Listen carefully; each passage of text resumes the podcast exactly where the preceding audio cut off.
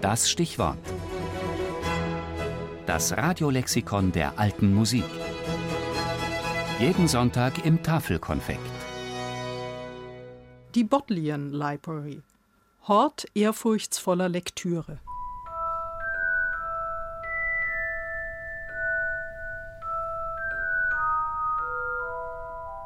I hereby undertake not to remove from the library, nor to mark, deface, or injure in any way any volume, document, or other object belonging to it, or in its custody, not to bring into the library, or kindle therein, any fire or flame, and not to smoke in the library, and I promise to obey all the rules of the library.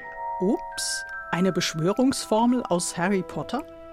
Aber nein, was Sie da hörten, war der Eid, den Nutzer der Bodleian Library, der Bibliothek der Oxford University, bis zum heutigen Tage feierlichst schwören müssen, um einen Leserausweis zu bekommen.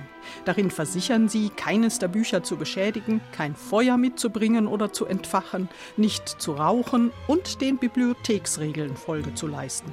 Der Passus mit dem Feuer übrigens verdankt sich der Tatsache, dass die Bibliothek aus Brandschutzgründen bis ins Jahr 1845 nicht beheizt und bis 1929 nicht beleuchtet war. Sommers wie Winters weshalb ihr vor einigen Jahrhunderten von einem fröstelnden Nutzer auch einmal ein Pelzmantel vermacht wurde, um künftigen Lesern ein etwas komfortableres Studium zu ermöglichen.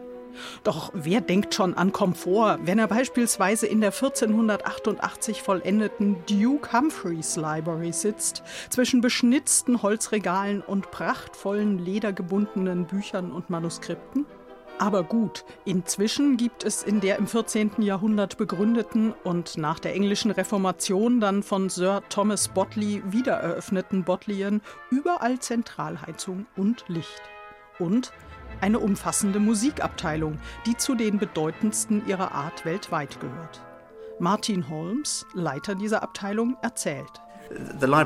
Die Bibliothek ist mehr als 400 Jahre alt.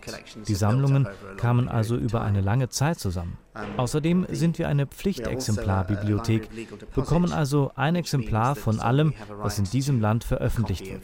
Und das heißt, dass wir eine wirklich große Sammlung haben.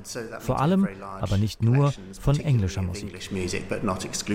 Das beginnt mit dem etwa 1000 Jahre alten Winchester-Tropar. Dann steht in der Bodleian viel Musik aus dem 16. und 17. Jahrhundert, darunter englische Kirchenmusik, Konsortmusik, etwa von William und Henry Laws, aber auch Quellen von Johann Pachelbel und auch die Mendelssohn-Sammlung der Bodleian gehört zu den umfassendsten der Welt.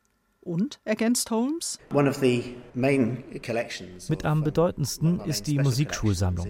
Die wurde von diversen Musikprofessoren der Universität zwischen etwa 1620 und 1800 zusammengetragen. Es handelt sich dabei vor allem um Aufführungsmaterialien. Aus den Eintragungen darin lässt sich für heutige Musiker viel über die Ideen der damaligen Zeit lernen.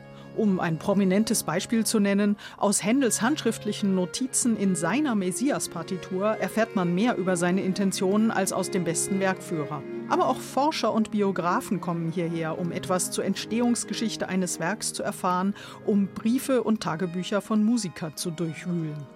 Und Sie? Kennen Sie die Bodleian? Wahrscheinlich schon, zumindest vom Sehen. Spielten in der Duke Humphreys Library und der Eingangshalle doch einige Szenen der Harry Potter Filme.